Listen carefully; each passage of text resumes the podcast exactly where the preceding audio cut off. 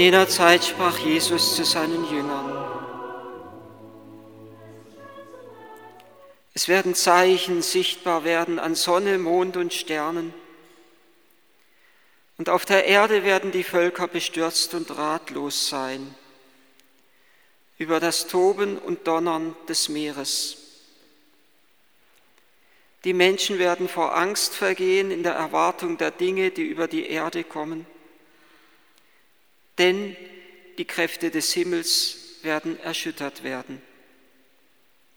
Dann wird man den Menschensohn mit großer Macht und Herrlichkeit auf einer Wolke kommen sehen. Wenn all das beginnt, dann richtet euch auf und erhebt euer Haupt, denn eure Erlösung ist nahe. Nehmt euch in Acht, dass Rausch und Trunkenheit und die Sorgen des Alltags euch nicht verwirren und dass jener Tag euch nicht plötzlich überrascht, so wie man in eine Falle gerät. Denn er wird über alle Bewohner der ganzen Erde hereinbrechen.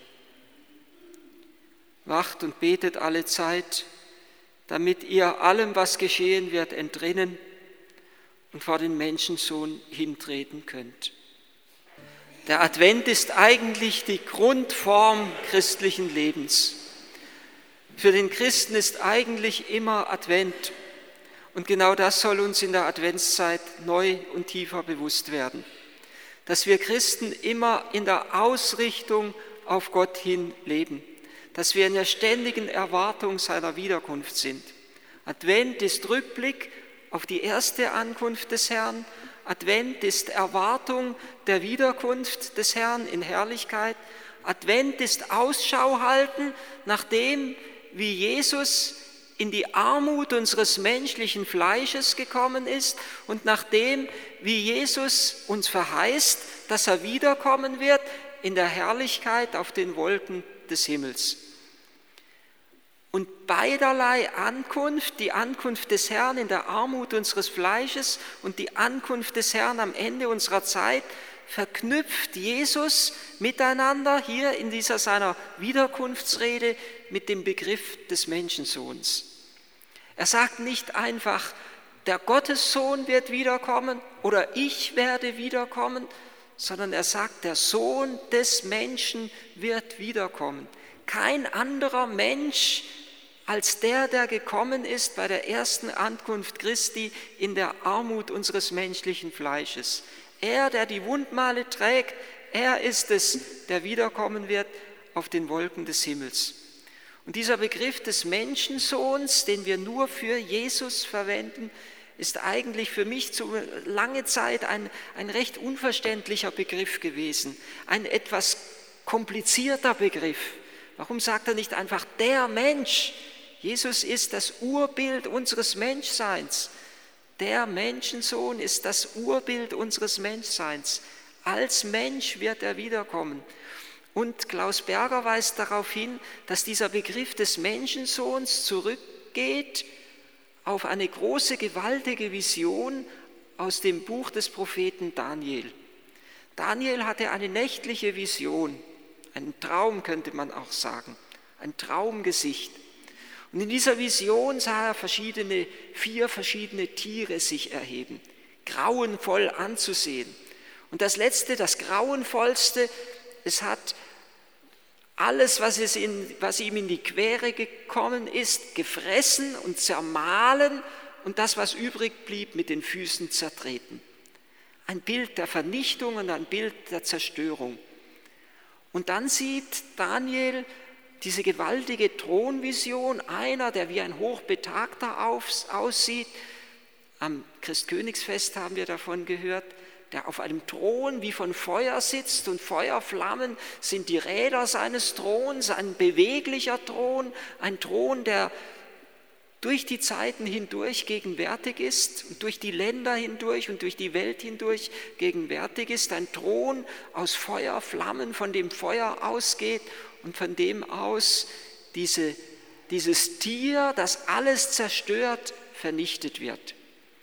Und dann sieht Daniel in seiner nächtlichen Vision einer, der auf den Wolken des Himmels kommt, der wie ein Menschensohn aussieht und dem Herrschaft, Würde und Königtum übergeben werden.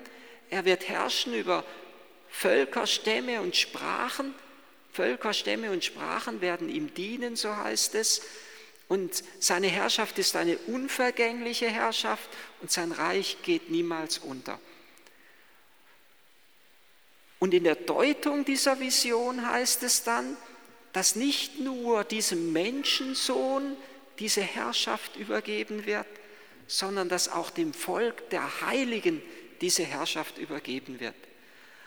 Ein Bild für die Fülle der Zeit und für das Ende der Zeit wo die Macht der Zerstörung, die ausgeht von diesen tierischen Wesen, die aber irgendwelche Könige, so heißt es dann im Buch Daniel, der Erde darstellen, wo die Macht des Bösen, die Macht der Gewaltherrschaft vernichtet wird und wo die Heiligen diejenigen sind, die dann das Bild Christi und die Herrschaft Christi in dieser Welt verkörpern und vergegenwärtigen der Menschensohn und dieses Bild vom Menschensohn, das Jesus hier verwendet im Evangelium, stellt uns mitten hinein in diese Vision. Und man könnte sagen, es ist ja eigentlich eher ein Bild für den Christkönigssonntag als für den ersten Adventssonntag. Und doch gehen wir ja gerade Christus entgegen, dem Urbild unseres Menschseins, dem Herrschaft, Würde und Königtum verliehen ist. Wenn wir Christus entgegengehen und an Weihnachten unsere Knie beugen vor dem Kind in der Krippe, dann gelangen wir zur wahren Würde unseres Menschseins, die darin besteht, den anderen zu lieben und dem anderen in Liebe zu dienen. In Christus leuchtet die Würde unseres Menschseins auf.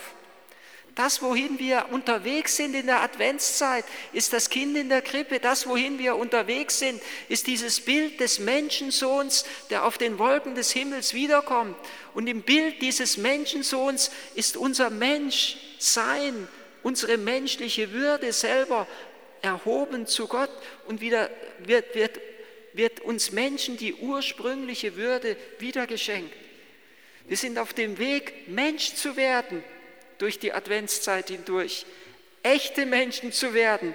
Menschsein, das sich nicht in Macht und Herrschaft und Gewalt vollzieht, sondern Menschsein, das sich vollzieht nach dem Bilde Christi.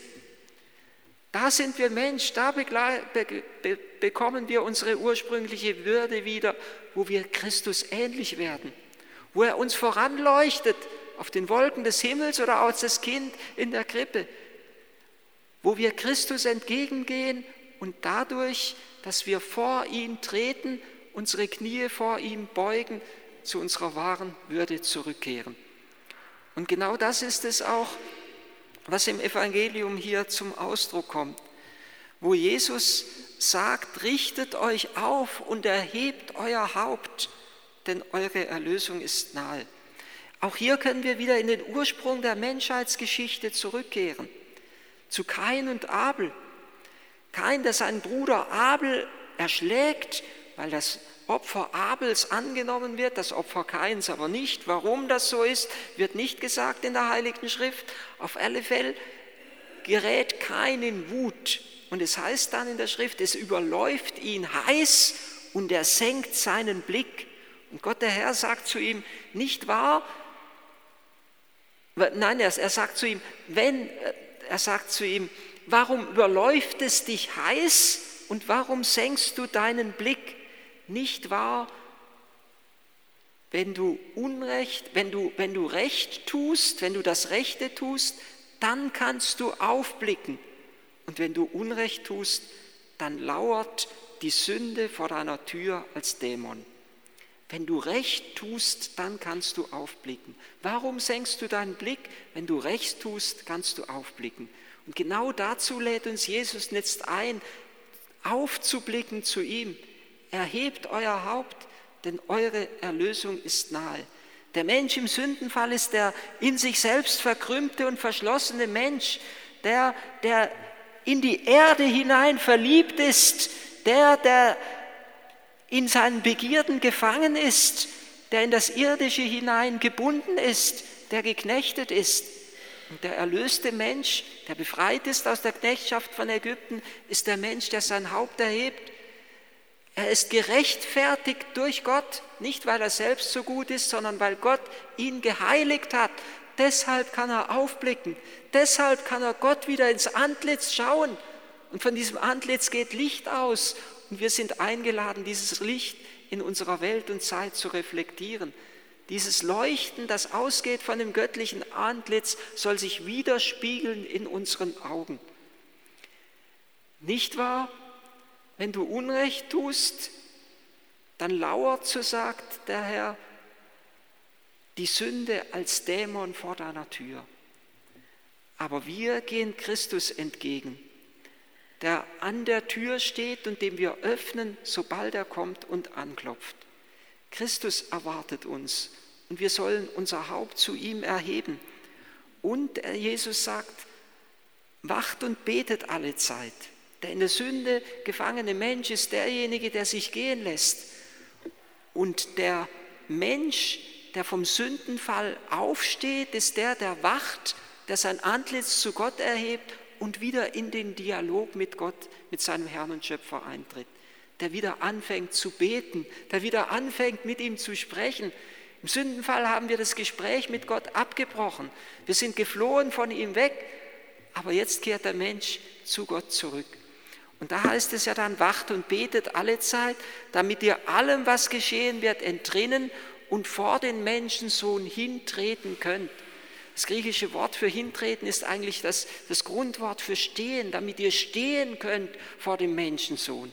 Damit nicht der Sündenfall das ist, was unser Menschsein charakterisiert, sondern das Dasein vor Gott, das Stehen, dass wir, dass wir bestehen können, dass wir standhalten können vor ihm, vor seiner Güte, vor seiner Allmacht, vor seiner Schönheit, vor seiner Heiligkeit damit ihr hintreten, damit ihr stehen, damit ihr bestehen, damit ihr standhalten könnt vor dem Menschensohn. Der Advent möchte uns zurückführen zur wahren Würde unseres Menschseins, zur Schönheit, die gerade darin besteht, dass wir unser Antlitz Gott zuwenden und dass sein Licht sich widerspiegelt im Glanz unserer.